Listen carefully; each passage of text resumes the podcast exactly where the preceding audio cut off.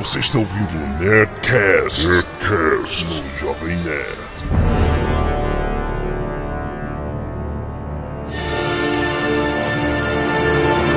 Lambda, lambda, lambda, nerds! Aqui é Alexandre Antônio, Jovem Nerd.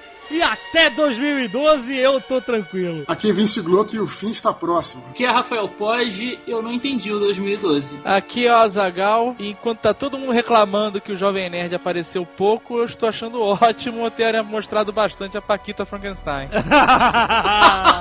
No retrato celular, né, rapaz? Não, eu achei que foi, foi equilibrado. A Paquita apareceu um pouquinho mais, né? Mas é gostosa, gostosa Ela tem que aparecer, é o que dá audiência, É o cara. que dá audiência, né? É gostosa, não tem jeito. Mas a gente apareceu bem, apareceu legal, os produtos, as camisas, é o que interessa. Os estoques de bonecos da Jovem Nerd Store. Corram, comprem suas camisas antes que acabe. Então, estamos aqui não para falar de retrato celular, mas sim para falar de... Peraí, sobe a música.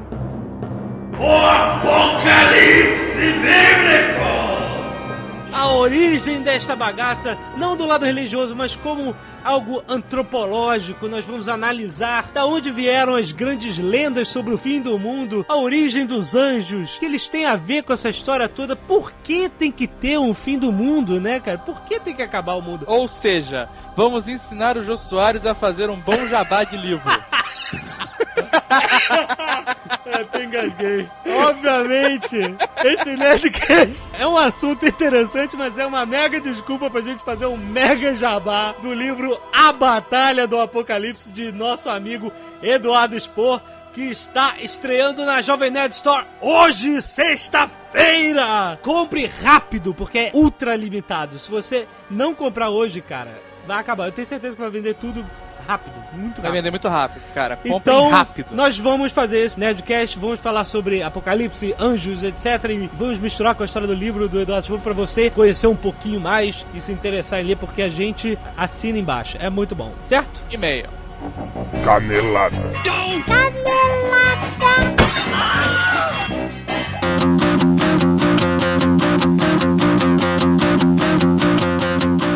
Muito bem, mais e-mails, muitos e-mails. Recados, recados da paróquia. A loja abriu. Finalmente, Toma aí.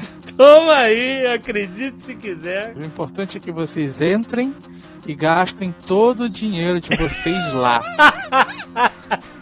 Exatamente. Pra que fazer economias? né? Gastem Cara, olha só, o melhor ditado é a musiquinha do Silvio Santos que diz que da vida não se leva a nada. Você vai deixar alguma coisa no seu quarto que seja um action figure, cara. Exatamente. Bom, você pode comprar com o seu cartão Visa, cartão de crédito, até três vezes sem juros, ou no Visa Electron. Só que o Visa Electron, o único banco que faz Visa Electron através da internet é o Bradesco. Só tem um banco que faz. Então você só pode comprar com o Visa Electron se você tiver conta no Bradesco. Infelizmente, vai entender. saco? Pois é, eu fui saber por que, que era isso, mas falaram que o Bradesco é o único que recebe Visa Electron pela internet. De qualquer maneira, se você não tiver nada disso, você pode gerar um boleto bancário. Ou você pode pagar através da sua conta do Itaú diretamente pelo Itaú Shopline. É muito fácil, várias facilidades. Tem gente que fica meio bolada de comprar com cartão na internet, né? Exatamente. De botar o cartão. A parada é do Visa, assim, é bem tranquilo. É, o site mesmo, o Nerd Store, não tem contato nenhum com informação. Antigamente era, mas hoje em dia mudou completamente. As lojas virtuais, todas a, a comunicação é direta com o Visa. Exatamente. É por que, que você tem que desabilitar o pop-up na Nerd Store? É por isso. Porque quando você vai pagar ou com o Visa ou com o Itaú Shopline para gerar o boleto, ele entra dentro do site do Visa e entra dentro Isso, do no site do Itaú. Visa. Toda a movimentação financeira não é feita na Nerd Store, é direto nos sites dos seus, das suas instituições de cobrança. Ou do Visa ou do Itaú. Então, cara, tu não tem que se preocupar que você tá usando a segurança toda deles. Agora, se mesmo assim você é um cara mega cagado, ou a namorada de alguém mega cagada, você imprima um boleto, aí você fala, pô, mas eu vou ter que ir no banco, no lotérica pagar o boleto. Não. Se você tiver web banking, É só você botar lá os códigos do boleto e pagar na internet tranquilamente no ambiente seguro do seu banco. Exatamente. Então, pô, muito fácil. Em breve teremos mais soluções de pagamento, não se preocupem. Certo? O dia das crianças está chegando. Está chegando o dia Você das sabe disso, né, Jovem Nerd? Mais algum recado? Não? Sem e-mail de voz. Ah, então vamos agradecer antes aos nossos colaboradores, mesmo eles tendo morrido todos. né? Não, é, é, os nossos colaboradores, eles, eles têm, são ligados em rede. Então, quando alguém tem algum problema, todo mundo tem problema. Ao mesmo tempo, sempre. Mas vamos agradecer pelos bons momentos. Toca aquelas músicas dos anos 80 de amizade, sabe? Ai, aqueles bons momentos. We'll be together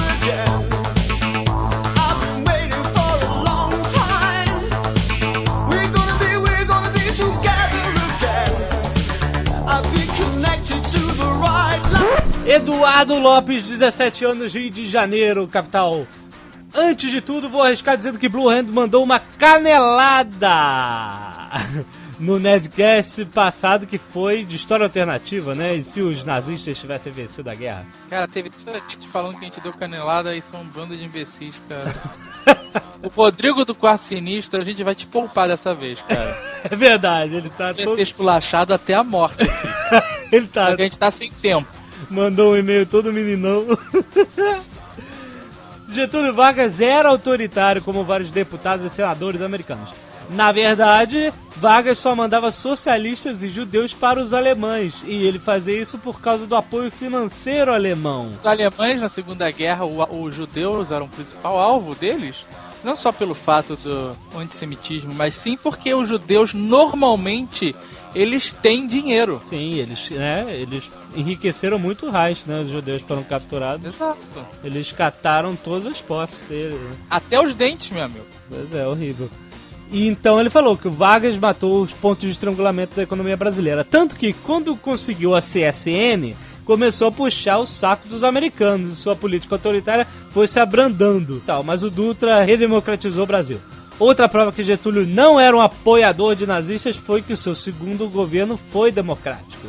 O que faz sentido, pois os alemães perderam a guerra. Porém, se nosso pai dos pobres fosse amante dos nazistas, ele apoiaria os fugitivos de guerra, que fugiram para todos os lados e muita gente veio parar aqui também no Brasil. Na verdade, a gente aprende que os políticos brasileiros, eles não são...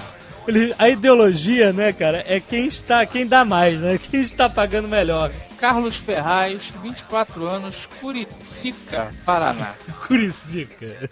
Sou de Curicica e sim, tem muita coisa nerd por aqui. Não é Curicica. Jovem. A última vez que pesquisei, Curicica é a capital com o maior número de lan houses por cidadão.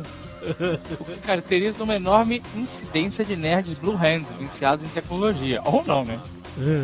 A venda de livros em Curitiba é a segunda maior do Brasil, perdendo apenas para São Paulo, que tem 300 pessoas a mais. Camiseta do Star Wars é coisa comum. Cinema aqui, caraca, tem uma média de 6 salas por shopping. Curitiba tem 8 shoppings com salas de cinema. Isso não é pouca coisa. Associando tudo isso ao fato de Jovem Nerd adorar a cidade, segue a proposta para mudar para Curitiba, a sede brasileira dos nerds. Só falta o QG do Jovem Nerd para que isso se concretizem. Mudem para cá. Vambora, Zagal. Vambora. Bora pra Curicica. Eu só vou se eu for morar no Batel. Otto von Deutsch mandou, não sei de onde ele é, mas mandou um e-mail muito interessante, Azaghal, muito legal. Meu neto Júnior insistiu para que eu ouvisse um tal de Nerdcast no Jovem Nerd. Me chamo Otto, Otto von Deutsch, tenho 70 anos, descendente de alemães fugitivos do governo nazista. Olha só, Azaghal, Impressionante. que coisa. Ao Se isso for true, for real, é impressionante. não é? Ao contrário das pessoas da minha idade, eu adoro a internet, um dos meus preferidos passatempos. Devo dizer que sei muito mais coisa devido à Wikipedia e sites sobre história. Gostei muito do programa de vocês, vocês me fizeram rir bastante e lembrar daquela época conturbada que me lembro vagamente, pois ainda era muito garotinho. Se ele tem 70 anos, e quando acabou a guerra ele tinha 10, então ele realmente era muito garoto. Aham. Meu tio Frederico participou da guerra. Ele bem que tentou fugir, mas o governo obrigou a lutar do lado alemão e foi morto em 1945 na defesa de Berlim. Enquanto os meus pais conseguiram escapar do regime. Foi uma grande sorte, já que temos sangue judeu na família e aquele que apresentasse traços de outra raça era mandado para os campos de concentração. Fiquei mais animado quando comentaram sobre o clássico capítulo de Jornada nas Estrelas. Me lembro vagarosamente. Continuem o excelente trabalho que já fazem. Adicionei o site ao favorito. Espero poder escutar mais programas históricos e rir bastante com vocês. Que vocês continuem sendo essas pessoas iluminadas por Deus. Muito obrigado. Muito obrigado ao Otto né, pelas palavras carinhosas. Marcos William Prose, 25 anos. Tartu, Estônia. Olha, meios Tá, né? internacionais. Mas ele não tem no mapa, né? Esse cara. Não tem. Sabe quem apareceu no mapa? Quem? A sua amiga do Mossad. Ela se cadastrou? Tá lá em Haifa. Que beleza, nossos amigos. Pra quem não sabe, nós estamos falando do mapa nerd. Exato, Tem lá embaixo do site, no rodapé, um ícone do mapa mundi. isso. Você clica, se cadastra, cadastra e entra no hall dos mais de 5.500 nerds mapeados. Acompanho os Nerdcasts há pouco mais de um ano, porém nunca havia escrito um e-mail, whatever. Vivo na Estônia, no norte da Europa. Relembrando o Nerdcast sobre manias, onde vocês falaram sobre o PID, resolvi escrever. Eu moro num apartamento soviético padrão. Olha Será isso? Foto do Lenin na parede? E aqui não existe o tal chuveirinho, que eu nunca ouvi falar. Porém, o que me incomoda é que existem dois banheiros. Um para fazer as necessidades e outro para se tomar banho. Aí. Até aí tudo bem. Mas o problema é que nos prédios russos só tem pia no banheiro de se tomar banho.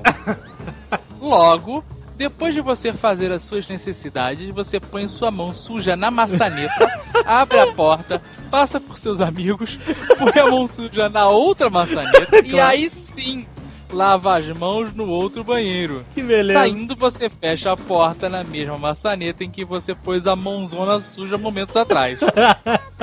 Que beleza, os russos estão de parabéns. Russos, né, cara? O bom é que dá pra saber quem não lava a mão. Coisa de russo. Jack Black, 24 anos. Ainda falando sobre o Acre, trabalhei três anos com monitoramento de veículos por satélite. E toda vez que um caminhão iria para o Acre, na tela aparecia que ele estava a tantos quilômetros de Porto Velho, estava na Bolívia ou no Peru. Sendo que as posições sempre são todas em relação à cidade e estado mais próximos do veículo. Mas nunca aparecia, Jovem Nerd, que o veículo estava no Acre. Ele carregava, descarregava, ia embora e não aparecia o maldito Acre. Nunca tinha parado para pensar disso. Mas vocês abriram minha mente. Vou até tentar conseguir uma imagem disso para incluirmos nas provas Ai, meu da Deus. existência do Acre. Abraços e continue sempre assim. O Acre não existe, rapaz. Yuri, 21 anos, Barueri, São Paulo. Também falando sobre o Acre, olha lá. Então, estou acreditando que realmente o Acre não existe. Coincidência ou não, logo após ouvir o Nerdcast 78, um amigo me chamou pra ir num desfile de Miss Brasil Mundo, pois tinha conseguido uns ingressos para Ará, Barará. Chegando lá, me Cara, peraí, o cara foi no desfile Miss Brasil? Ué, acho que Barueri talvez não tenha muita coisa pra fazer. Ok, né, cara? Podia ser pior, né? Pode ser pior. Chegando lá, me surpreendo com as qualidades da Miss Acre. Quando vi o perfil dela, outra coisa interessante, ela é natural de Chapecó, Santa Catarina. Agora, outra bizarra sobre o Acre é que eu trabalho com pesquisa e ligo para pessoas do Brasil inteiro. Procurei por clientes do Acre. Existem muitos poucos, mas fiz questão de ligar para todos. Em todos os casos, sem exceção, nenhum telefone atendeu. Cara, Zé tá falando, cara. ou deram ocupado ou caiu na caixa postal. Mas uma coisa me chamou muita atenção. E que um cliente que supostamente deveria ser do Acre tinha o prefixo 021. Excelente. Rio de Janeiro é Projac, maluco. Caraca, caraca. Cara, sem pro... Cara, não adianta. Está provado. Acre deve ser algum anagrama, alguma coisa. É verdade.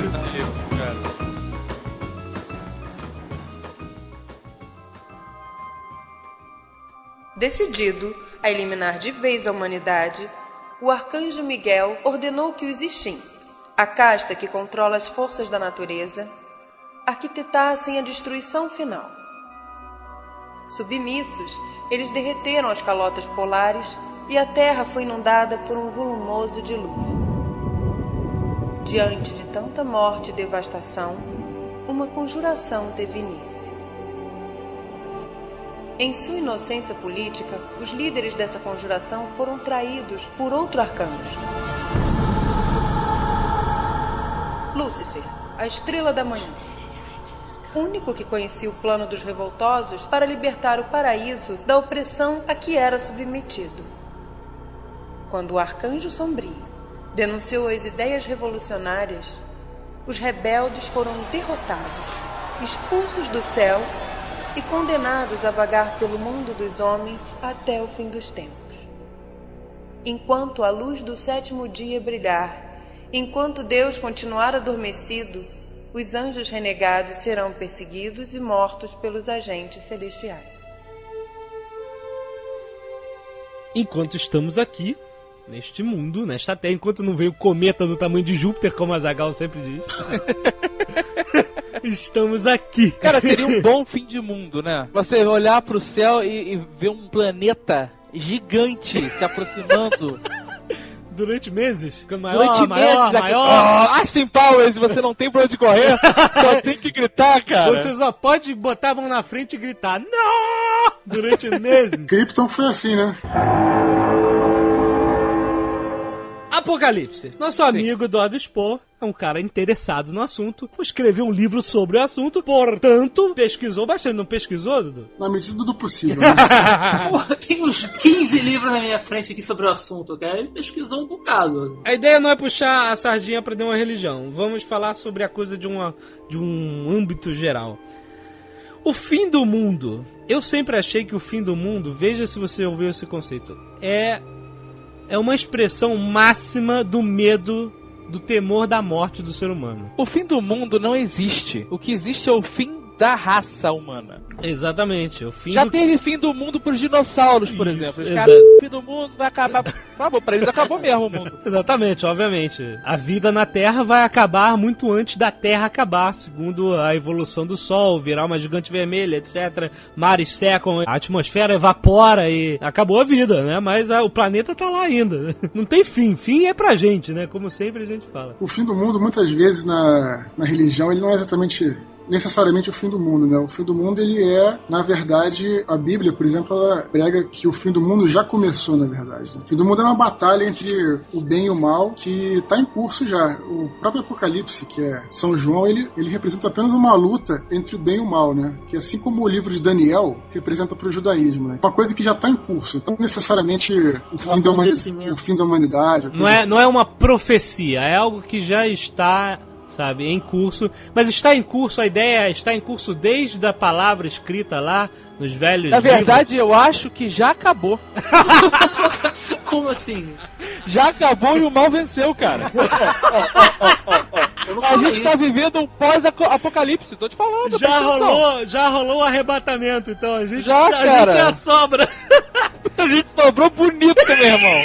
Então vamos nos divertir. então, é, é, vamos nos essa divertir, coisa- né, cara? Essa coisa que o Zagal tá falando é até interessante comentar, porque tem muita gente que acha, inclusive, o pessoal que ouve o Nerdcast e tal, gosta muito de RPG e se amarra em Idade Média, tem muita gente que, pessoas religiosas, falam que o Apocalipse já ocorreu e ocorreu no século XIV. Que isso? nisso? Sério? Pois é. Como assim? Em que O evento século histórico? O século XIV, né, o que, que ele foi? É, é, o século XIV ele foi na Europa um século de crise profunda. Né? Você teve a peste negra que dizimou um, dois terços da Europa, você teve a Guerra dos 100 Anos, teve fome, morte, doidado, e além disso, a crise do século XIV também foi uma, o fim da hegemonia da Igreja Católica. Né? Foi, foi o século XIV que começaram as reformas protestantes. Aham. Importante falar uma coisa também: tudo que você falar sobre Apocalipse está errado. Por quê? Porque as fontes são milhares de fontes, fontes são inúmeras, de textos aqui, textos ali, textos acolá, textos bíblicos e pós-bíblicos e O pré-bíblicos. que você está querendo dizer é que não existe uma fonte só, então não tem como você dizer é isso ou é aquilo. Tem Ah, claro, você. lógico. Te- logicamente. a- até as Então- mesmas histórias têm versões diferentes e etc. Com certeza. Só colocando então que algumas pessoas falam isso, falam, comentam que é, realmente o Apocalipse, se existiu na história da, da humanidade depois do nascimento de Cristo, um evento que possa se comparar mais ao Apocalipse, ele seria a crise do século XIV por todas essas coisas e também por essa questão da igreja, né? Que seria o fim da, da hegemonia da igreja e o início de outras religiões, né? Na verdade. Não, eu queria falar o seguinte, mas se o apocalipse é, é- é renovação, é a, a vitória do bem sobre o mal, ou a guerra do bem contra o mal e tal, nesse século XIV, quem é o bem e quem é o mal? Porque a guerra dos 100 anos foi entre Inglaterra e França. franceses. Segundo Azaghal, os franceses são os maus. Claro. Isso é, uma- é apenas uma, uma interpretação do Apocalipse que algumas pessoas fazem ou- e outras não. Olha só, a guerra entre o bem e o mal não é uma guerra explícita de uma caveira contra um anjinho, sabe qual é? A guerra de influência. O homem se deixou levar pelo mal. O mal ganhou, cara. é isso, é simples assim. Eu acabei de ter essa iluminação, cara. Eu vou ligar pro meu sogro agora. Eu Ele vou falar pra ele, olha, acabou. Desiste do seu processo de Não vai ter. espiritualização. Não, tu não vai, não vai acender porra nenhuma. Tu tá no inferno, cara. Cara, é isso, a Idade Média. O nego falou, cara, se não teve o fim do mundo na Idade Média, não vai ter mais. Não, Não, teve, chamada Idade na Idade. Média. Pronto, Já acabou. teve.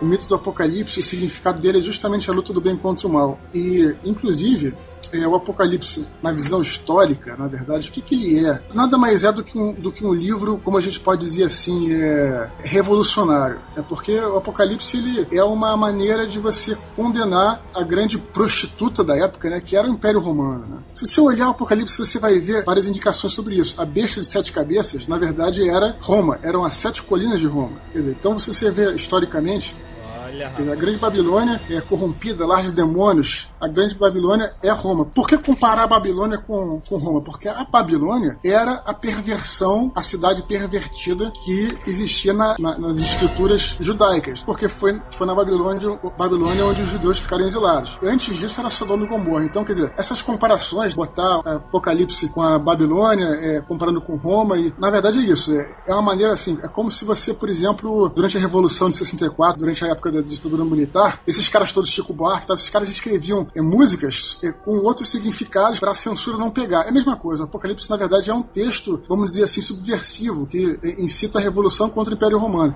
Então é essa, essa, essa luta do bem contra o mal que fala o Apocalipse, acima de tudo.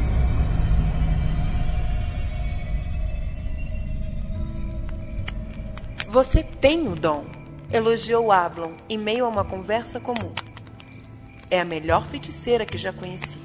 E eu já conheci muitos sábios e místicos. Muitos? Pensei que fôssemos poucos nesse mundo deserto. Agora são, mas isso foi há muito tempo antes da submersão da Atlântida. Naquele tempo, a magia fazia parte do dia a dia. Quase nada era feito sem mágica. Deviam ser tempos felizes, imaginou Shamira. Mas como a feitiçaria pôde se perder tão intensamente? Provavelmente, a extinção dos sensitivos tem a ver com a dilatação do tecido. Qualquer efeito místico, produzido na realidade mundana, é dragado dos planos além. A energia dos encantos dos magos provém de sua alma humana, que reside no plano astral. A potência das divindades dos anjos dimana de sua aura pulsante. Assim, os feitiços devem atravessar a película para serem lançados aqui, no mundo físico. Quanto mais grosso o tecido, mais difícil é a mágica. Antes do dilúvio, a membrana era muito fina. Hoje, só os humanos mais dotados podem manipular as forças incríveis.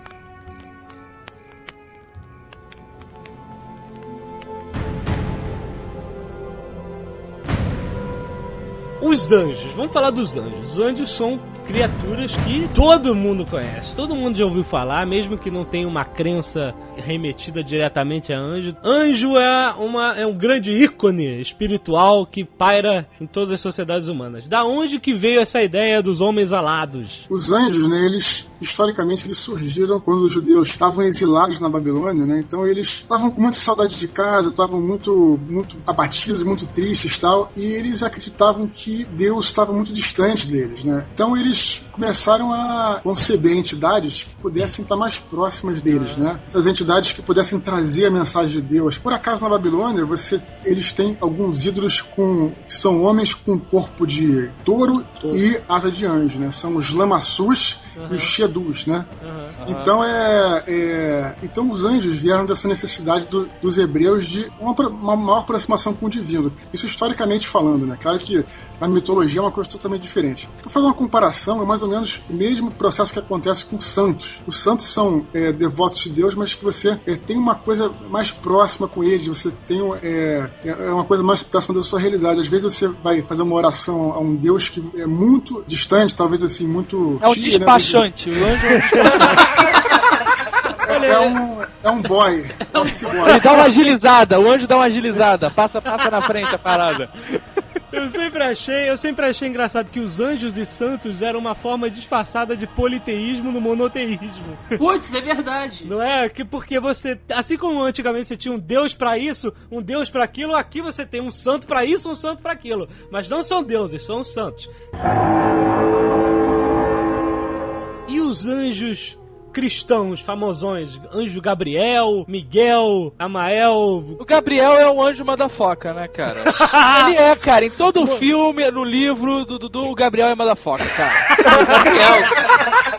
O Gabriel é o anjo que veio é, anunciar a vinda de Jesus a Maria, é isso? Exatamente, é. Ele é o anjo da Anunciação. Porque o Gabriel ele é, um dos, é um dos poucos anjos que você também vai encontrar ele no, no islamismo. Curioso isso, né? O Gabriel, ele na verdade, ele é uma espécie de personificação do que seria mais correto como denominação de anjo, né? Porque ele é o que anuncia, ele vem à Terra, ele vem fazer, uma- ele vem fazer essa ponte entre o divino e o que é material. E ele é descrito como um ser alado, cabelos louros, etc, essa coisa toda? A Bíblia toda, inclusive o Antigo Testamento, ele dá uma característica um pouco diferente aos anjos em relação aos, aos outros espíritos, né? E essa grande característica dos anjos, ela é a característica da materialização. No Antigo Testamento você tem o Jacó, Jacó enfrentou um anjo, feriu a perna dele e tal. E tem uma história muito interessante também que todo mundo deve conhecer, que são é, os anjos de Sodoma e Gomorra, que são anjos que vieram fantasiados de homens mesmo. Você não tinha como distinguir ele do- dos homens norma- normais, assim. Então, quer dizer, eles conseguem tomar uma forma humana e se materializar na Terra. Eles são a, a mão de Deus, né? Porque Deus não pode aparecer face a face com, com o ser humano, né? Tem uma passagem, eu não me lembro de onde é da Torá, é uma coisa assim que Deus apareceu e todas as pessoas que olhavam para Deus morriam, porque as almas eram atraídas para Deus. Eram Não, não, é, atraídas é Indiana Jones.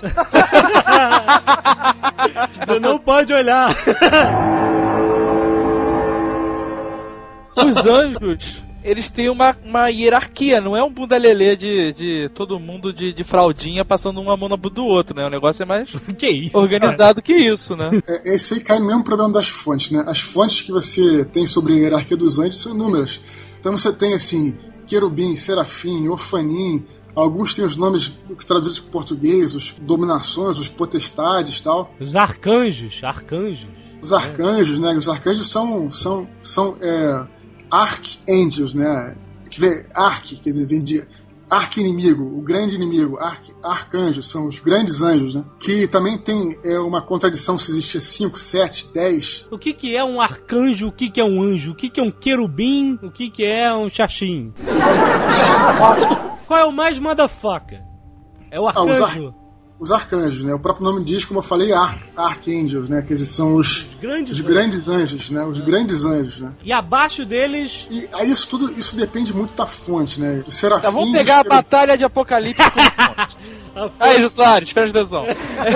o livro da Batalha do Apocalipse, qual é a hierarquia dos anjos? Eu, quando fiz essa pesquisa sobre os anjos, eu tive que escolher uma fonte, porque eram muitos, tanto então eu escolhi. Aham. Algumas fontes dizem que existem os arcanjos, que são os, os, os grandes anjos, existem, cinco deles, ou pelo menos exis- existiam cinco deles. Um foi Lúcifer, né? Que caiu e deixou de ser um arcanjo. Fãs de Tolkien sabem que Tolkien era um grande cristão e que nenhuma história é criada, né? Vocês sabem disso. Por favor, né? Não fiquem decepcionados. Um, um que era Lúcifer ou Sauron, né? Melkor. Melkor. Ai, Canelada bonita. canelada, o? Sauron era mais abaixo ainda. Não, o Melkor era o sinistro. não são apenas hierarquias de anjos, né? São os anjos são mais fortes, mais fracos, mas na verdade eles estão divididos em castas, exatamente não por ser piores ou melhores que os outros, mas porque eles tinham uma função Ah, imaginei. do céu, nos céus, né? Qual seria a diferença dos anjos para os seres humanos? Os anjos, eles têm uma, uma função e eles têm que cumprir aquilo. Eles não têm o livre-arbítrio. Essa é a grande diferença dos seres humanos para as criaturas celestiais. Né? Isso aí é uma coisa que eu até adotei no livro, mas isso é realmente é uma, uma teoria, vamos dizer, uma, uma vertente, né? Tem é, os querubins, que são os anjos guerreiros, né? Tem os serafins, que são os anjos mais nobres no sentido da política, que armam batalhas, coisas assim e tal. E daí por aí vai, né? Se vocês querem é, ler sobre anjos e sobre as grandes catástrofes, vocês podem pegar o livro de Ezequiel. O livro de Ezequiel, de Ezequiel é barra pesadíssima. Se pegar para estudar, você vai encontrar umas coisas assim, anjos com, com fogo, com quatro asas e, e matando gente, quer dizer, uma coisa assim. Quatro é, asas? Quatro asas. Tunado. Um anjo tunado.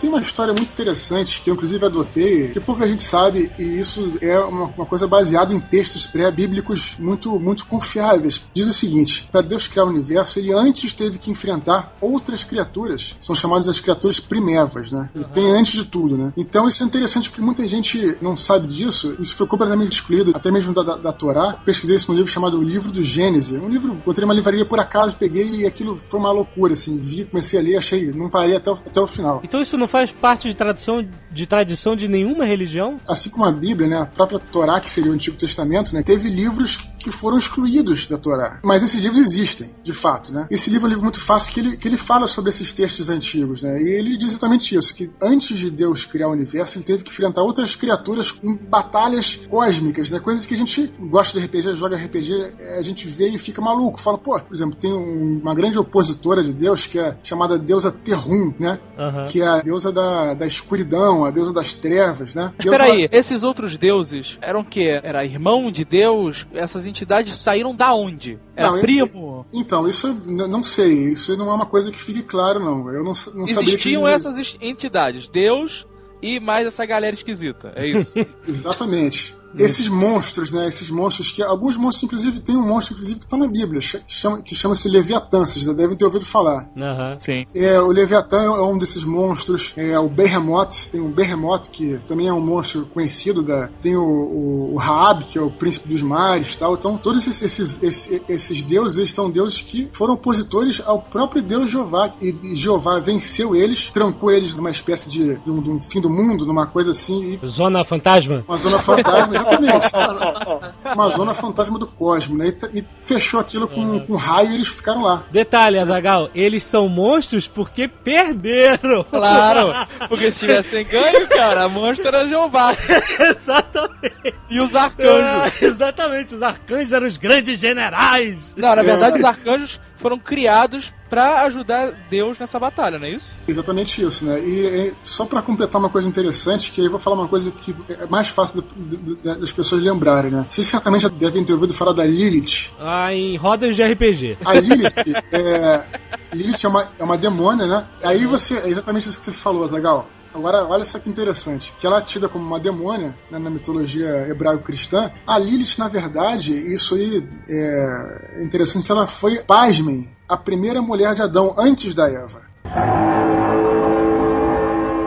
É mesmo? Cara, agora, nesse momento, deve ter pelo menos, assim, uma centena de ouvintes arrancando os cabelos fora. Pera aí, antes, antes que vocês arranquem os cabelos e dizem que não é nada disso, a fonte desse conhecimento tá nesse livro, Isso O é, livro do o Gênesis. livro do Gênesis. É isso. essa questão da Lilith não tá nesse livro, não. Você pode procurar na internet. Se você for aí eh, na Wikipédia, você vai ver Lilith com TH. Aham. Você vai encontrar exatamente isso que eu tô falando sobre Lilith. Quer dizer, isso não é uma, é, é uma coisa meio de, meio de conhecimento comum. E não quer Entendeu? dizer que seja verdade ou não, é só uma outra vertente, né? É, isso faz parte dos mitos, né? Os mitos não são feitos pra você perguntar se é verdade ou não. Os mitos são feitos pra te explicar algumas coisas em relação. Pra mim é verdade. O que tá no teu livro, pra mim é verdade, você sabe disso, né? É, Pra mim também. Tirando o apocalipse, que pra mim aconteceu já há algum tempo, fora isso.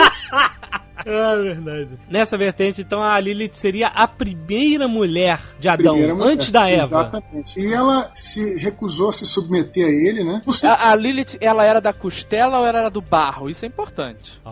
Eu não sei isso, não. Eu, eu não sei mesmo. Tal- tal- talvez esse mito seja mais antigo do que, o, do que a própria, o próprio mito da costela. Eu não saberia dizer. Aham. Mas o fato, mas o fato é que ela não se submeteu a, a Adão, foi expulsa lá pro Mar Vermelho, ficou dando a luz a demônios lá e ficou lá no, é, no, no limbo lá da, Olha mitologia. só. Ela não quis ficar por baixo, se ligou? Exatamente. O Adão falou, não, deita aí, não, deita o cacete, deita você que eu vou em cima. Ele, não, não, não, toma aí, vai fora.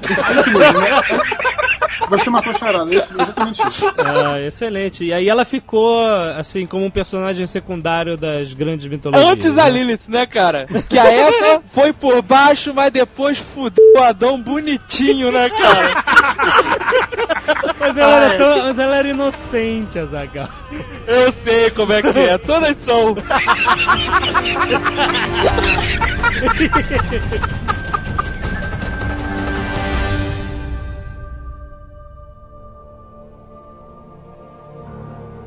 Em uma das salas do interior da caverna, de paredes chamuscadas e nichos de fogo, havia nove cadeiras feitas com ossos humanos.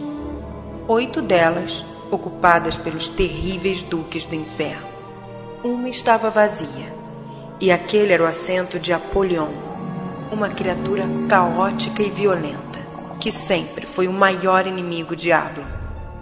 Acima, em uma plataforma de pedra, jazia o trono de Lúcifer, ainda desocupado, mas guardado por seu fiel bajulador, Samael, a serpente do Éden, conhecido pelos feiticeiros humanos como Satã ou Satanás.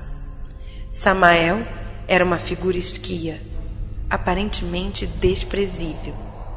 Tinha o corpo igual a de uma serpente mas dos braços humanos nasciam do tronco enroscado. Movia-se arrastando a cauda no chão, como as cobras. A língua bifurcada entrava e saía da boca em meio às presas afiadas.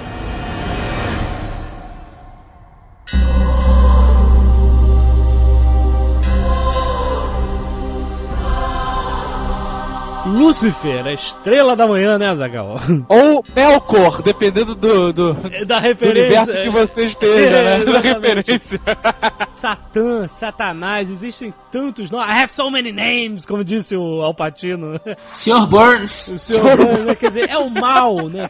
O que puxa a gente pra baixo, pro que é errado e tal. Ele passa a ser, é, né, uma grande referência de tudo que é errado, tudo que é ruim, tudo que é mal do mundo. Mas qual é a, a mitologia por trás disso, do Lúcifer? Quem é o Lúcifer? Essa mitologia, ela inclusive é engraçada porque ela é recorrente em muitas histórias ao redor do mundo, em muitas culturas diferentes, né? Não do Lúcifer em si, mas com essa mesma carga moral. Ah, O Lúcifer, ele era um arcanjo, né? Um grande anjo, né? Um grande... Na verdade, não era só um grande, ele era o preferido de Deus. E era o, o arcanjo, né? Mais bonito de todos, mais belo, mais, mais forte, mais... Ele era o maior, maior dos Por arcanjos. isso que ele é chamado de estrela da manhã? Era isso?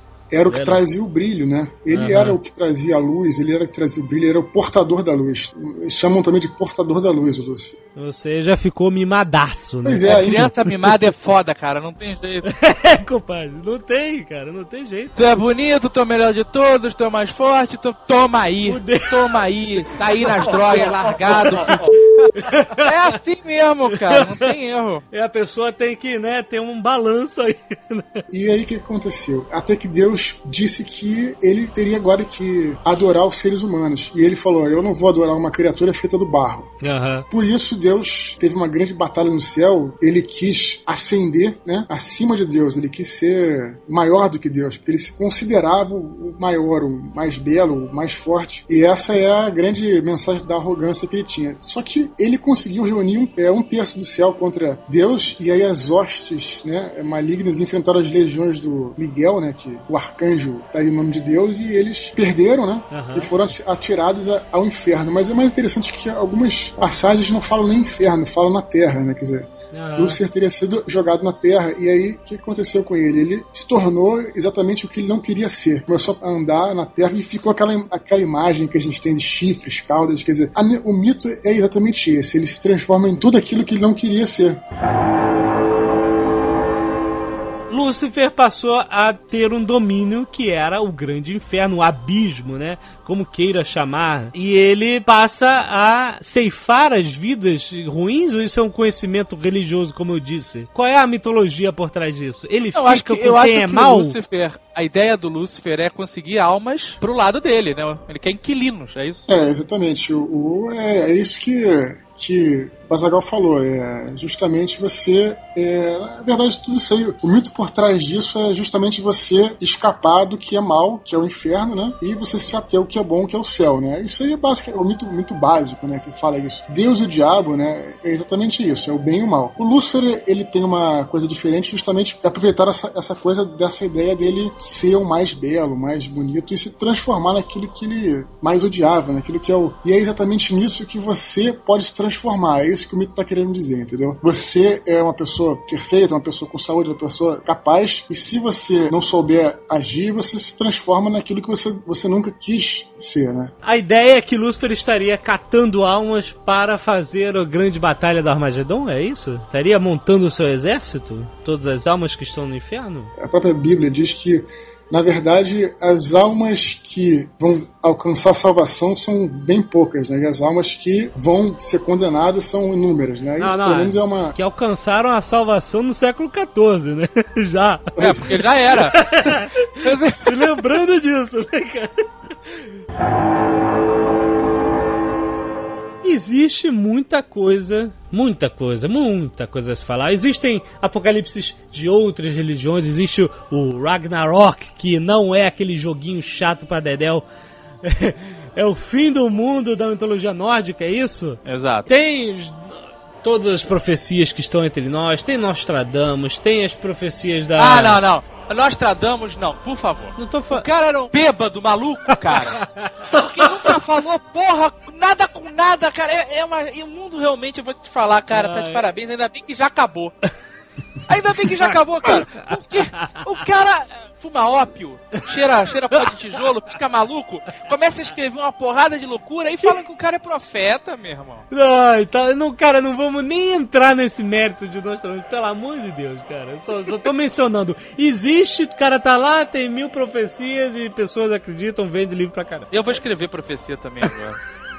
Agora eu queria saber o seguinte: quem é o melhor diabo? É o Alpatino ou o Robert De Niro? Robert De Niro quando? Robert De Niro, Coração satânico. Ele é o Coração. Louis Cypher. Aí. Louis Cypher, sabe? não- Pegou? Porra, eu não vi esse filme, cara. É um filme velho que eu tenho que ver.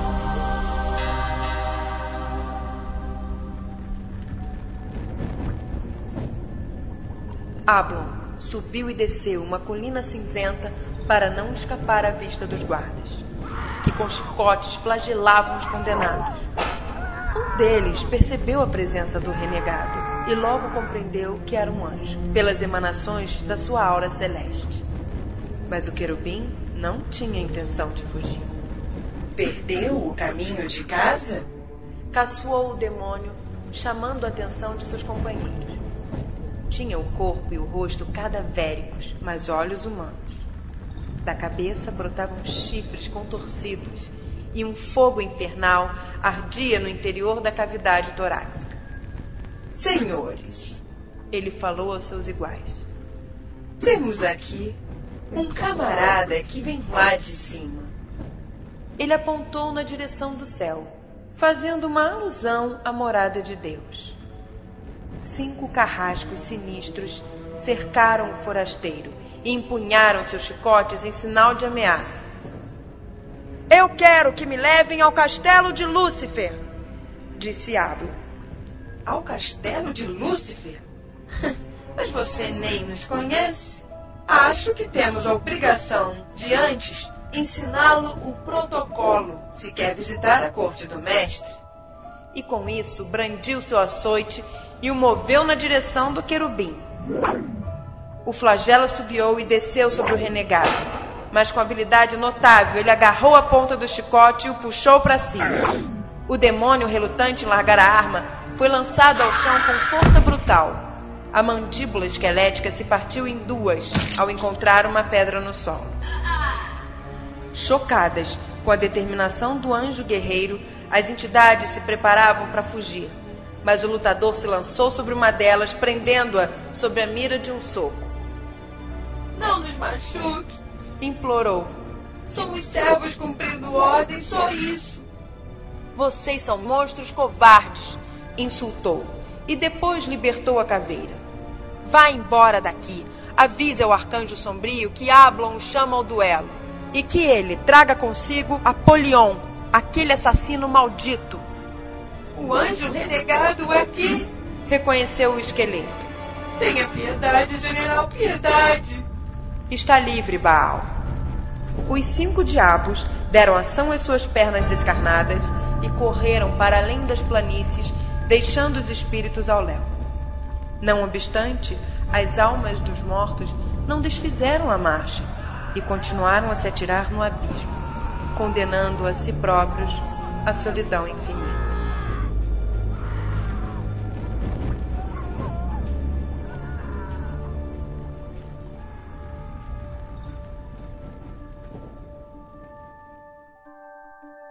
Tudo isso que a gente falou, toda esse- essa preparação de terreno, foi para fazer um mega jabá de A Batalha do Apocalipse. Essa é a hora que o Jô Soares mostra o livro pra câmera. Isso, a é? gente está mostrando o livro.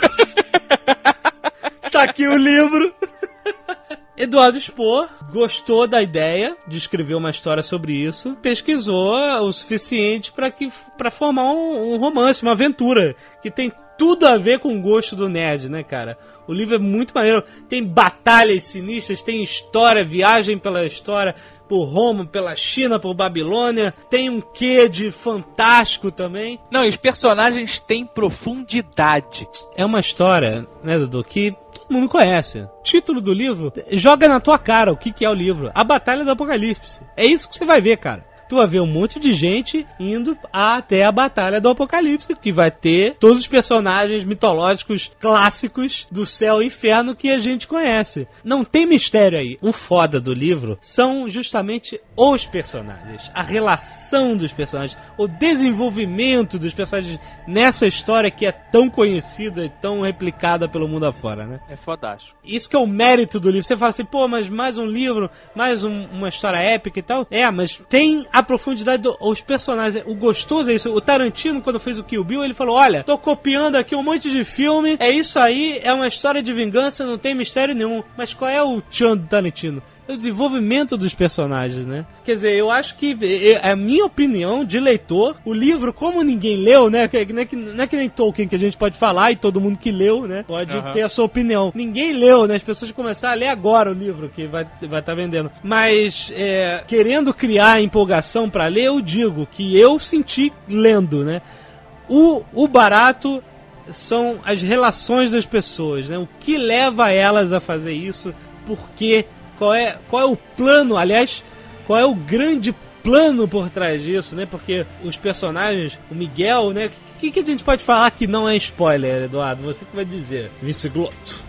Eu, eu acho importante falar sobre as referências, né? Aham. Eu não acho isso um demérito, não. Eu acho um mérito, né? Eu também acho. Eu quando eu vi o Matrix, é, o Matrix era cheio de referência e eu comecei a ver, pô, esses caras não estão escondendo nada, esses caras estão falando, ah, esse aqui vem daqui e tal. Então acho que é importante a gente falar dessas referências. É porque, cara, vai esconder as suas fontes, elas existem, né, cara? Você leu e criou a partir delas, por que não dizer, né? Ah, não existe nada original. Se você agora, nerd, achou que, cara, nunca tinha pensado, não, você não é original. Já pensou 250 mil vezes. Não Exatamente. existe, cara. O importante não é, assim, uma coisa é você pegar uma ideia, roubar, sabe? Dizer que você inventou aquela parada e não dá crédito a ninguém, sabe? Exatamente. Agora, cara, a gente tá absorvendo as coisas a vida inteira. Exatamente. Lendo, vendo, jogando, conversando. É inevitável elas entrarem, por exemplo, num livro. O Exatamente. importante é como elas vão entrar no livro. Exatamente. Como vai O ser. Tarantino é o exemplo perfeito disso, cara. Fala sobre as suas influências. O que, que, que te deu o tchan de escrever uma história sobre o Apocalipse, que é uma história, sabe, que tá aí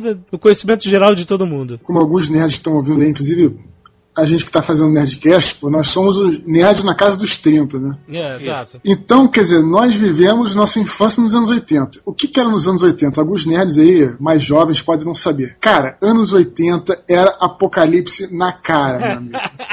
Exato. Era mesmo, né? anos, anos 80 era o seguinte. Você vivia a sombra de um inverno nuclear completo e você tinha. Era uma coisa assim, corrida armamentista, tal, só se falava nisso. Você via filmes, você via, lia livros, você via. Day After, pô. Pô, Cebola, cebola, a vida inteira aquela merda de cebola na cara. Todo lugar você via apocalipse pra lá e pra cá. E aquilo acabou me influenciando. Só que, inclusive, e, só, e alguns filmes, alguns livros sobre apocalipse, eles simplesmente escolhiam é, o lado religioso do apocalipse, porque tem aquela coisa, é, o The Day After, né? Filme que fala sobre uma devastação nuclear. Outros, como a Sétima Profecia, por exemplo, com a Demi Moore, que é um filme Puta, legal. esse filme É um filmaço. Ah, cara. Filmaço. Pois é, ele é justamente o contrário. Ele fala sobre o apocalipse na visão bíblica, do que é justamente do que tá- a gente está falando nesse Nerdcast. Né? A abertura dos silos, as, as trombetas tal, tudo aquilo acontecendo na frente de todo mundo e, é, e aí é isso. Então, E nesse filme, Eu- Jesus é motherfucker, né? Pois é, então eu, eu, eu, o Azagal, o Jovem Nerd, o Rafael que tá aqui com a gente, vivemos nessa época. Então fui muito influenciado pelo Apocalipse, né? Pela coisa do Apocalipse. Só que eu sempre gostei muito de religião, embora não tenha nenhuma religião. Eu sempre gostei muito de. Ah, eu ia, eu ia chegar a esse ponto aí. Como assim você gosta muito de religião? Você não é nem um pouco religioso. Uma coisa que me chamou muita atenção em relação ao livro do Eduardo, enfim, era que como é que pode uma pessoa como o Eduardo, tão materialista, não é materialista no sentido de comprar, gastar e tal, de sentido de. Até conversei com ele uma época assim, pô, você não acredita em vida após a morte? Ele, não, pra mim morreu, acabou, virou poeira, já era. Então uma pessoa assim, com, essa, com esse pensamento, escrever uma história como essa, de apocalipse, de seres mitológicos, de anjos, arcanjos, querubins, serafins, Joaquim tem todo esse estigma religioso por trás. Isso é fantástico, né? Eu achei, porra, saiu. Eu tenho honra de ser amigo dele por causa disso, porque depois que eu li esse livro, eu passei a entender ele um pouco mais até. O que as pessoas não entendem, às vezes, é que a religião é, uma, na verdade, é uma maneira que você tem de compreender a sua vida. Você se entender com você. Foi aquela coisa que eu falei no início, pode até parecer um pouco herege falar isso, mas não importa se Deus existe, não importa se as coisas estão certas, não importa se as coisas estão erradas. O que importa é a mensagem que a, a religião passa para você, não importa se a sua religião é X, se é Y ou qualquer religião. É a mensagem que importa e é como é que essa religião vai te ajudar a viver melhor Exato. junto com os outros. Exato. É sobre isso que é religião. Então, por isso que eu sempre gostei muito de religião. Eu sempre fui fascinado por entender como é que são esses caminhos para você chegar à transcendência, né? Eu sempre quis escrever uma história a respeito. Foi um dia, cara, que eu vi um, um filme que, inclusive, um filme que nem é um filme muito consagrado, chamado Anjos Rebeldes, cara. Aham. Como não é muito consagrado, cara. O É- é filme um- tem Christopher Walken como Gabriel e tem o Aragorn como a morte, cara. Ai, que beleza. como é o Lúcifer. Viggo Mortensen. Como Lúcifer. é- Mentira, eu não lembro, eu Ah, não ele é o lembro. Lúcifer, é verdade, não é a morte, não. Ele é o Lúcifer. Olha só. Não é que não seja consagrado. É, o filme ele é, consag... ele é cult, ele é consagrado ent- entre nós nerds, mas ele não é. foi um- acho que nem passou no cinema, não sei. Cara, esse filme é o seguinte: vocês devem pegar para ver. Ele é um dos primeiros filmes que eu vi que mostra o lado dos anjos, né? Os anjos tendo sentimentos, os anjos tendo não sei o quê. E no filme, Gabriel é um, é um anjo, né? Um arcanjo Gabriel, só que ele se sente ofendido por Deus ter dado a vida e dado a terra para os homens e tal, e ele, ele tem raiva dos seres humanos, né? Tem raiva dos. Então isso foi o meu ponto de partida para começar a escrever o livro. Eu achei isso fascinante, eu achei uma coisa diferente, Ah. muito interessante. Quer dizer, arcanjos com sentimentos, anjos com sentimentos, quer dizer, é- me fascinou de cara. Aham. E sempre fui muito, muito fã também dos quadrinhos da Vertigo. Preacher, Hellblazer, Santo dos Assassinos, Sandman, Aham. que é uma coisa que também fala muito sobre lado religioso. Deuses mitológicos e criaturas. Pois é, e de uma forma. Uma, uma linguagem diferente, uma linguagem realmente que a gente pode entender. Uma linguagem não uma, não uma linguagem profética nem nada disso, né? Aham. Essas foram as minhas, minhas principais referências, né? A partir daí, você quis desenvolver uma história mais longa, mais profunda, do relacionamento dessa galera com o fim do mundo, né? Que clássico, né, cara? As trombetas do apocalipse soando, o fim de tudo que existe, né? O julgamento final, né? O julgamento de todas as almas que estão lá aguardando e tal, de nós que estamos aqui na Terra. Tá cego, Jovem Nerd. né? Século XIV. Tá bom. Eu deixo eu acreditar. Agora que eu tô fudido, eu vou ter que acreditar em alguma coisa.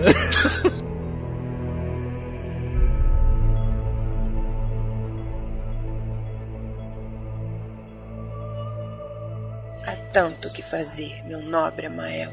Queixou-se Lúcifer. Se for de minha competência ajudar. Ah, meu caro Amael, você sempre foi tão prestativo. É claro que a sua fidelidade será considerada. Mas há coisas que só eu posso fazer. A expressão do diabo mudou, desenhando um rosto entristecido e frustrado. Amael, por sua vez, assustou-se, porque nunca, nem ninguém, havia sido testemunha de tão aparente fraqueza. Às vezes sinto falta de meu pai, confidenciou o filho do alvorecer. Tudo o que eu queria era tê-lo ao meu lado, era poder amá-lo e adorá-lo. Compreendo, meu amo, murmurou o senhor dos vulcões, estupefato ao notar um fio de lágrima escorrendo pela face do príncipe das trevas. Você sabe o que é ser Deus, Amael? Tem noção de que tipo de poder é esse? Entende o que significa criar o universo com um piscar de olhos? Não sei se estou à altura de respondê-lo, meu senhor. Infelizmente, toda criação exige um sacrifício.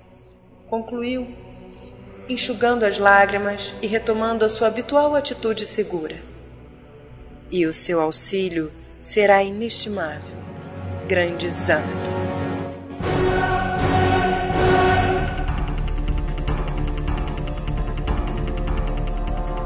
O Ablon é um personagem totalmente criado, não é nenhum, nenhum ser místico de nenhuma religião, né? Que é o personagem principal. O Ablon é o arquétipo do herói. Não é? Não, é, exatamente. A gente pega no pé do Vince Glotto tudo com esse arquétipo do herói. Ele é o arquétipo do herói. Agora já era, cara. Você é sacanado pro resto da vida.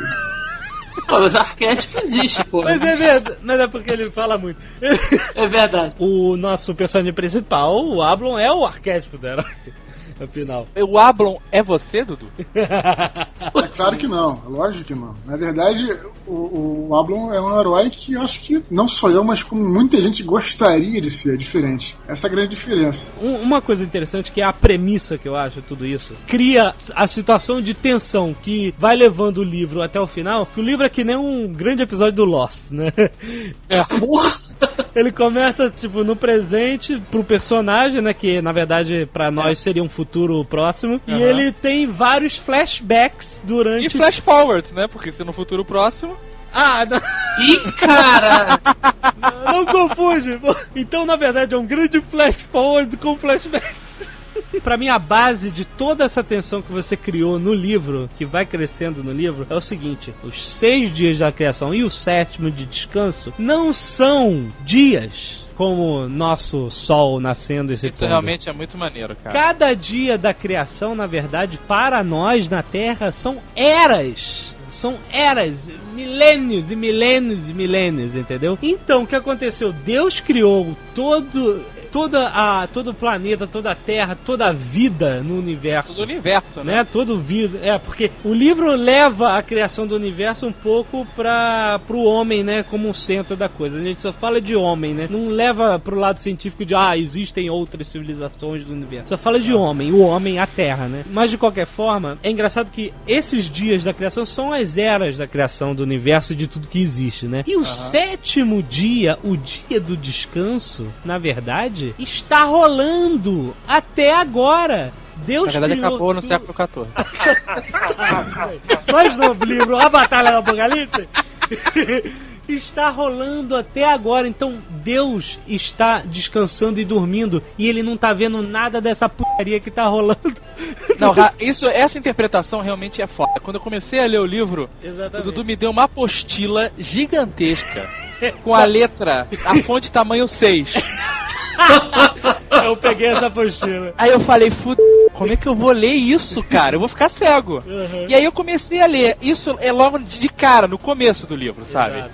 Isso me fascinou absurdamente. Eu falei, que foda. Sétimo dia é a existência do homem inteira, cara. Exatamente. E Deus não está presente. Quem está presente são os grandes seres, os arcanjos e Lúcifer, né, cara? Então eles estão lá manipulando os seus lados e Deus não está participando disso, né?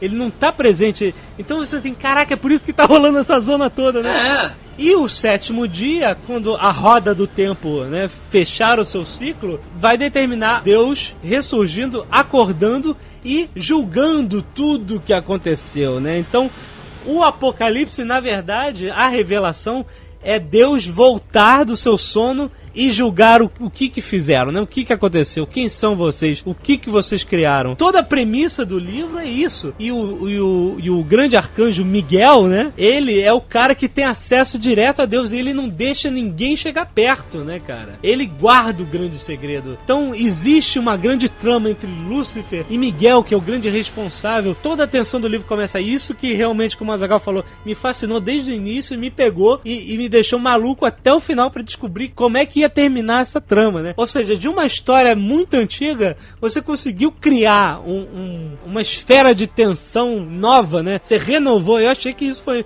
muito foda. Eu não poupo elogio pra isso, né? E o Ablon, que é o nosso personagem principal, ele foi um anjo que foi é, renegado do céu, né? Ele fez um levante contra o anjo Miguel, o arcanjo Miguel, e ele foi ó, jogado na terra como um avatar. Vai, sai, sai daqui. E ele passa toda a história da humanidade vivo, né? E se relacionando com outros personagens muito irados, e até chegar o momento. Então o livro eh, passeia por diversos, além de seguir a sua própria história, ele passeia por diversas coisas, como quem era o Ablon? Ele era o grande general de quê? As grandes guerras que existiram no mundo etéreo, no mundo astral, no mundo espiritual, antes mesmo do homem pensar em pisar na Terra. Não, e outros conceitos que tem no livro de outras religiões, outras entidades, por que elas se apresentam, Ah, qual é a, a visão dos anjos dessas. É muito legal. cara. É, é, a Zagal falou um ponto bom. Eduardo vai, vai me, me confirmar. A ideia que você teve era não se ligar num conhecimento religioso. Exatamente. é. Porque se você está falando de criação do universo, você não pode seguir uma orientação cristã, porque no início do universo não tinha cristianismo, certo? Perfeito. A ideia é que você trate todas essas criaturas como seres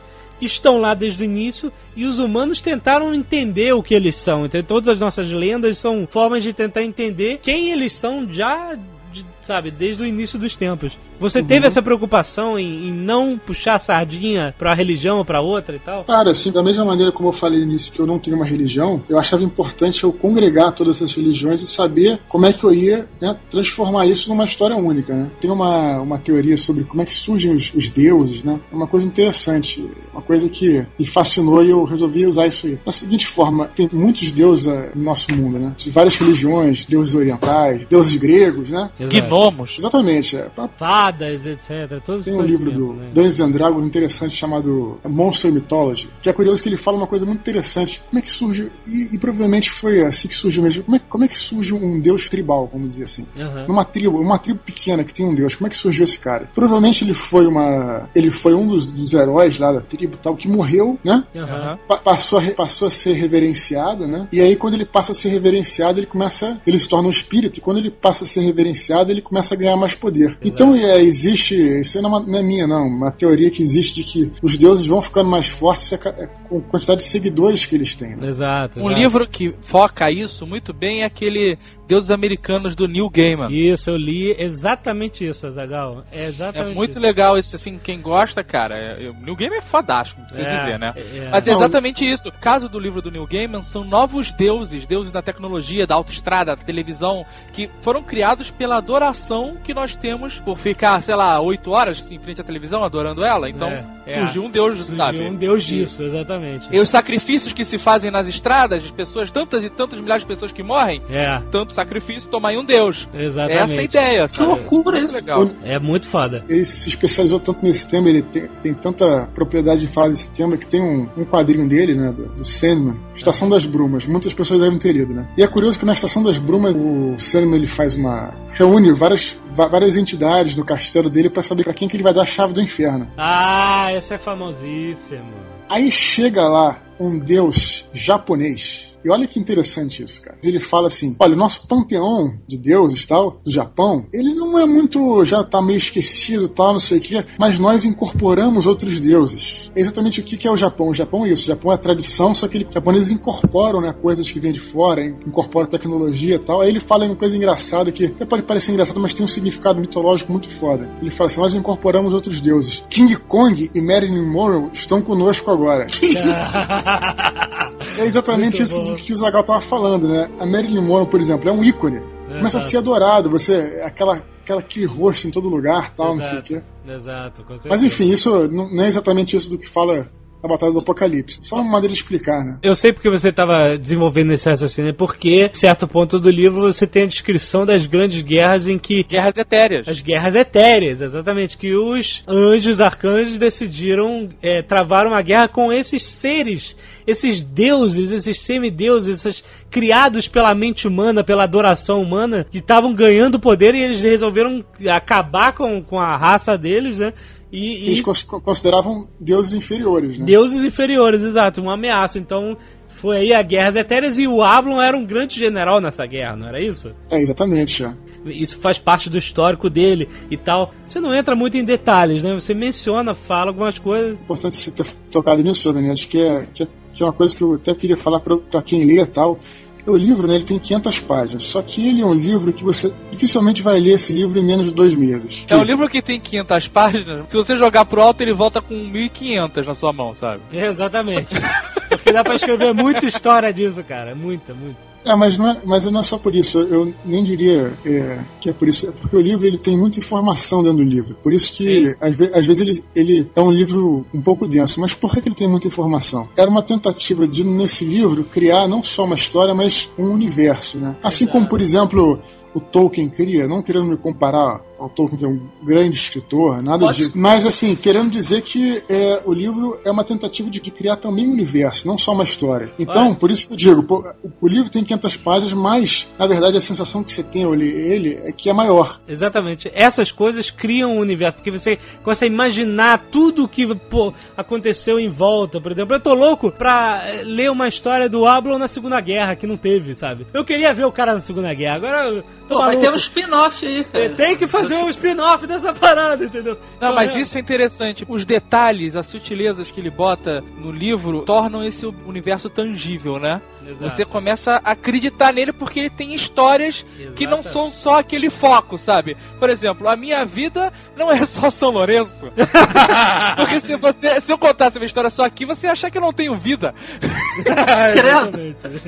Então, a vida das pessoas ela não é feita só do cotidiano delas, mas sim das- da vida das outras pessoas, das influências e tal. Ao ter essas pequenas referências, mesmo que pinceladas, algumas um pouco mais aprofundadas, ele te dá, sabe, substância. Sabe qual é? Exatamente. E isso foi o que fez o livro dele ser tão bom, tão, tão gostoso de ler, porque ele tem substância, ele não fala isso só por falar, entendeu? É muito e outra legal. coisa que no, no livro eh, me cativou muito é a profundidade que ele consegue dar nos personagens, em tantos personagens, sabe? Ah, é. E que consegue. de- Porque o, o, o Tolkien, ele é um fodástico, não sei o que lá, mas os personagens são meio rasos no livro, né? Eu concordo tirando o. Frodo, tirando o Sam, né, Sim. cara? O resto todo mundo fala do mesmo jeito, todo mundo, né? Não tem muita coisa. É, é bem. É. No caso do Exatamente. livro do Dudu, assim como escreve o Cornwell, O Cornwell. ele se aprofunda no personagem. O personagem tem uma personalidade forte, às vezes ele nem tá, tá descrito ali. No livro, o meu personagem preferido é o Orion. O Orion que é o rei da, da Atlântida caído. E ele é um personagem, cara, eu não vou contar porque vai ser spoiler, então vou de- vou deixar quieto, leiam o livro e descubram a história do Orion. Uhum. Mas ele, assim, a história dele, o que o Dudu mostra no livro é, cara, a ponta do iceberg pra complexidade desse personagem, sabe? é, que daria um Dá outro pra ter livro. um livro só sobre o Orion, cara. Exatamente, com certeza. Shamira, Shamira, né? Uhum. Que é uma das personagens principais também, né? Isso. Apesar de eu achar que ela aparece pouco, ela é uma gostosona. Mas ah, é, eu imagino ela. Tem nudez. No Tem. livro tem Tem- nudez, É, ó, isso é importante mencionar. Aham. É importante mencionar. Shamira é a graça. Enfim, e a Shamira, É, a Shamira pergunta uma hora pro Ablo, mas. Vem cá, você tem que ir pro inferno lá enfrentar esse cara. E ele, ele vira assim pra ela assim: Você não entende? Eu tenho que ir. Não é uma questão de escolha, eu não tenho livre-arbítrio, né? É, Então, eu não ele- tenho livre-arbítrio, eu tenho que não- ir. Exatamente. Mas ele não fala, mas o, o legal disso é que ele não fala isso com rancor, entendeu? Ao Exato. contrário do É, Lúcifer e outros. exato. Ele não fala isso, com- ele fala isso com. Ele, ele sabe, eu não tenho livre-arbítrio. Porra, isso é ótimo, é ruim pros outros, mas pra mim é bom, é minha natureza, eu sou assim, eu vou lá e. Então eu acho que isso que é o legal do Ablon, né? Do personagem. Orion também é fantástico, mas o. Agora, ele é legal por causa disso, porque ele não tem rancor do que ele é. Pelo contrário, ele tem até um certo orgulho. E por conta disso, ele está disposto a arriscar tudo, a lutar e tentar salvar quem ele puder salvar na- no meio do caminho. Muito o cara legal. que passou 5 mil anos na, sabe, na Terra como um avatar, o cara, ele começa, apesar de não ter livre-arbítrio, ele começa a ficar mais humanizado, né? Isso que é, isso que é muito maneiro. Mas ele não se deixa corromper pela humanidade. Por favor, não me sacaneie É. a trajetória do herói, né? É, a trajetória do herói. Arquétipo, arquétipo, vamos pro Mas ele é. Mas tem que ter, mas tem que ter o herói. Na aventura, toda aventura tem que ter o herói, né, cara? E justamente por isso, toda aventura tem que ter o vilão. Eu não quero ficar falando muito porque ninguém leu. A pessoa que não leu pode ficar, a, ficar irritada. Ah, não li, não sei nada disso. Mas é porque faz parte de grandes histórias e é legal discutir isso. Na Batalha do Apocalipse, apesar de ter o vilão, ter o Lúcifer, né? O Lúcifer não tá tão pra vilão nesse livro, né, cara? Ele tá mais pra um cara com um ponto de vista diferente, né? E o, eu não vou revelar, assim, grande coisa, mas existe um personagem que esse tá acima de todos em questão de evil, que é o Apolion. Que aparece desde a primeira cena do livro. E desde a primeira cena do livro, tu já fica de olho nesse. Esse cara é sinistro. O Apolion, ele é, na verdade, ele, ele não é o vilão político, né? Ele não é o vilão da conquista, ele é o vilão sombra. Ele é o vilão contrário ao herói, né, cara? Ele tá lá pelos motivos dele, sabe? E isso, apesar de ser uma coisa totalmente sabe, descascada no cinema, na literatura, sabe, Darth Vader, ou- na verdade nem tá pra Darth Vader, ele tá mais pro Agente Smith, sabe? Ele é o Ele tá mais pra Victor Kruger, cara. Victor Kruger, caralho. Ele é o cara que, sabe, ele tá se fudendo pro cenário que tá acontecendo, ele quer, eu quero você, Rock. Eu quero você. eu sou o maior, eu sou o maior. Ele é o Mr. T, cara, da história, cara. I pity the fool, cara. Ele é o Clube Lang da parada, cara. Eu bato na Angel, eu bato em todo mundo, bato na polícia, entendeu?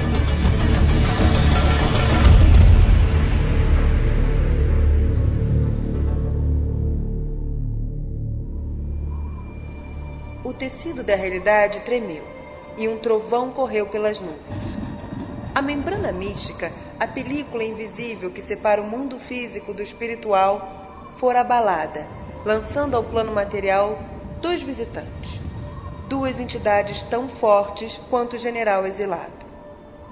Uma delas se materializara à distância e permanecia parada sobre a grade de ferro que circulava à base da estátua emanava uma aura terrível, maléfica, cheia de ódio e furor. O segundo era amistoso e não desejava combate. Apareceu ali perto, por cima do ombro do Cristo, próximo ao anfitrião renegado. Coxo, ele caminhou ao encontro do anjo guerreiro, apoiado em uma bengala afiada. Ablon, o anjo renegado sussurrou o forasteiro, evocando o verdadeiro nome do general. Imaginei que o encontraria aqui. De certa forma, não deixa de ser irônico. A criatura saiu das sombras e, tal como o lutador, parecia um homem comum. Maduro tinha o corpo largo e maciço, mas era mais baixo do que o Celeste. Usava um terno alinhado, imitando os trajes mundanos. Uma barba escura cobria a face, delineando um queixo redondo. Nos braços de Deus, completou Órion, o rei caído de Atlântida.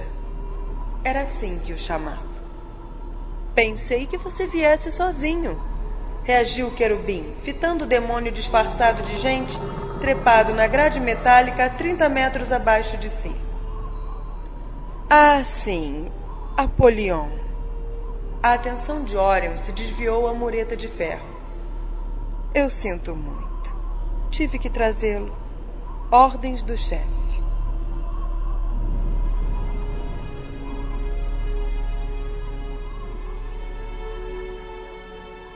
Engraçado falar que o Ablon mora no Rio de Janeiro, né, cara? Isso é muito maneiro, cara. Eu nunca vi. Não, o e é Rio- maneiro que eu, eu nunca tinha lido uma descrição tão boa do Rio de Janeiro. Exatamente, cara. Olha, parabéns. E eu nunca tinha imaginado uma história fantástica no Rio de Janeiro e, e mesmo assim, cara, você conseguiu fazer a coisa, sabe, florescer. Agora quando eu ando lá na Lapa, cara, eu fico, per- sabe, eu tirei foto de um lugar lá, é aqui que o Oblon mora, cara, é aqui. É aqui. Eu, eu vou te mandar essa foto, cara. Eu passei e falei, cara, o cara mora aqui, porra. Tirei foto e tal. Você fica imaginando coisas. De... Você criou o universo da minha cabeça. Grande desafio, é até bom falar isso, porque se eu tivesse ouvindo esse Nerdcast e ouvisse falar isso, ia começar a achar que a coisa é meio farofa, né? Porque é a primeira coisa que você pensa, mas não, na verdade, assim, eu- é, o Rio de Janeiro, ele tá no livro não como. Ele aparece pouco, assim da maneira como. é, coisas que é, aparecem para formar o universo. Ele não é um centro, ele não é uma coisa. Ele é, é- é nada mais do que um cenário. Simplesmente cenário. isso.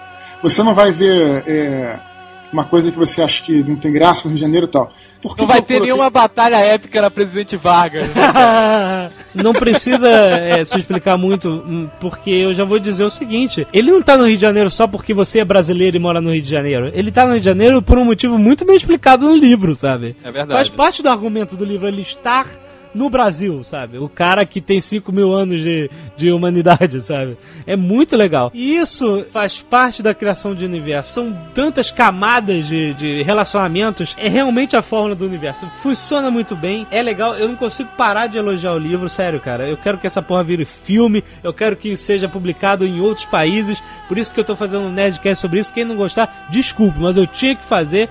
As pessoas têm que conhecer. Não, cara, assim que eu terminei de ler o livro, eu liguei pro Dudu e falei, cara, tá no top 5 dos meus livros, cara. Exatamente. Tá junto com o Senhor dos Anéis, tá junto com Cornell, tá foda, parabéns, cara, porque É por isso que a gente fala tanto, porque a gente fica maluco. Maluco que. a gente quer É. que as pessoas leiam, porque a gente, a gente gosta de Senhor dos Anéis, a gente gosta de Cornell, a gente indica, e os nerds todos leram e gostam, e, sabe, as pessoas ficam entusiasmadas, a gente quer que mais pessoas conheçam essa história, pra gente poder, numa JediCon, conversar sobre isso também, sabe? Exatamente, a gente só pode conversar entre a gente, é uma loucura.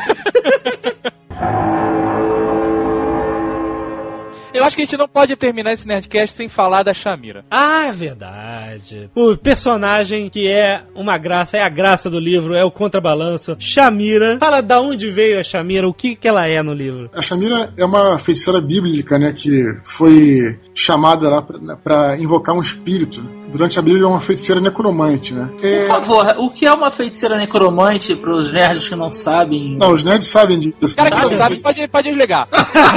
Porra. Não, mas o ma- mais importante é que ela, na verdade, ela é uma, é uma personagem que ela é a única, eu acho que é a única humana forte no livro, né? Porque ela é uma, uma grande feiticeira tal e ela se torna uma espécie de, é, ela é, vamos dizer, o par romântico assim do Ablon, né? E ela se torna exatamente aquilo que leva ele para a humanidade dele. Esse que é, esse que é, o- que é a grande, que é grande trunfo da Shamira, né? Ela, Exato. eles dois são renegados, né? Ela é renegada da sociedade humana e ele é renegado da sociedade dos anjos. Só que ele é um anjo sem livre-arbítrio e ela é humana. E ela é justamente aquele elemento que puxa ele para a humanidade.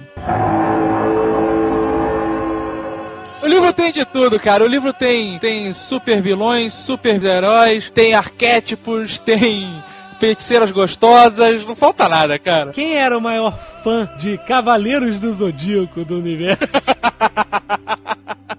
mais uma prova que eu sou um nerd, nada mais que isso. É, então, combates super sinistros, armaduras douradas estão lá. Poderes com nome estão lá, entendeu? Super combates estão lá, tá todo. É toda a influência de um Tudo isso que a gente né, tá cara? falando, né? Muita gente pode ter a noção de que ficou uma farofa só a história, né? Mas eu acho que o, que o grande, eu acho que o grande desafio da história foi, foi transformar isso numa coisa com alguma coerência. né? Não, cara, é isso Não, que eu tô é. falando. Não é farofa. Não é, olha, a pouca credibilidade que eu tenho, eu boto nesse livro. Não é farofa. Pode comprar, pode acreditar. Se não gostar, devolve só no amassa. Eu devolvo o dinheiro vindo pra outro que vai gostar, porque se você não gostar, é um imbecil. Está sendo muito duro, muito duro. Mas é isso. É a mensagem final do Nerdcast. Leiam a Batalha do Apocalipse. Está à venda da Nerd Store. Corram que nem as mulheres correram pra cima do Jerry Lewis naquele filme antigo. Só pra finalizar, eu queria agradecer lá os nerds que foram lá na Bienal. Ah, sim, é ah, verdade. legal. Agradecer a todos eles que foram, falaram comigo lá tal. E foram pelo site Jovem Nerd. Muito maneiro, a gente fez uma mini convenção nerd lá, foi, foi muito legal. Foi e pô, bom saber que a gente faz parte dessa comunidade É um livro escrito por nerd para nerds. Tem tudo a ver com nerd e tem história, tem conhecimento, não é farofa, não é uma galhofa sem profundidade, é um universo, é o início. Eu quero que o Dudu comece a escrever agora outro livro dentro desse universo que eu tô maluco. É, eu quero perguntar, Dudu, você vai você vai assinar um autógrafo no- em cada livro ou não vai dar tempo? Olha que maneiro. Porra, olha isso, velho. Você comprar um, um- a Batalha do Apocalipse na, na Nerd Store, você vai ganhar ele autografado. Tiragem zero. Tiragem zero. Não vai ser autografado isso não, senão vai levar um século pra enviar cada livro, né? Ele vai ter que autografar, mandar isso aqui. Mas vai estar lá autografado um abraço do Eduardo Spor, que é um grande autor, e eu espero, eu espero que meu livro chegue aos pés do livro dele, que tá me ajudando muito. O livro dele me ajudou muito a voltar a escrever, que eu tô escrevendo agora. E eu espero que daqui a algum tempo a gente esteja fazendo um que é sobre o meu livro e Dudu esteja junto, falando pra caralho empolgado, que nem eu tô falando empolgado o livro dele. Inclusive, eu quero até deixar isso, falar isso aqui pra vocês, que eu acho que tem muito nerd. Até alguns nerds me escreveram aí falando sobre gostam de escrever livro, gostam de escrever várias coisas e tal. E eu queria falar pra vocês pra escreverem sim, que eu acho que isso aí é uma coisa. Eu sou um cara como qualquer um de vocês, é, não sou melhor, sou um nerd como qualquer um, não sou melhor do que ninguém. Então eu quero deixar claro que isso aí é uma coisa que você tá ouvindo isso aí, quer escrever um livro, pô, gosta de jogar RPG, gosta de escrever. Cara, é possível, escreve um pouco a cada dia que eu tenho certeza que você vai conseguir fazer uma coisa. Se não ficar legal, não tem problema. É, a ideia é ficar mais ou menos pra você ir melhorando e cada vez ficar melhor. Então, assim, eu espero de repente estar podendo, sei lá, deixar uma mensagem pra essa galera aí que se amarra nas mesmas coisas que a gente e tal. E escrever um livro não é uma coisa que vou fazer um filme que precisa de mil pessoas, não. Escrever um livro você precisa de um papel, de uma caneta do, ou só de um computador. Todo mundo tem capacidade pra escrever um livro, escrever uma coisa maneira tal. Eu tenho certeza disso. Só falta esse empenho, é você chegar e, e ir atrás disso mesmo, assim. Exato, muito bom. Olha, eu acho que o Eduardo tá sendo modesto aqui, né? Ele é bom pra caralho, velho. Porra. É sério, não, eu não sou melhor do que ninguém, não. É eu não sou melhor sim, ninguém. é bom pra Ele é melhor do que alguém. Com certeza.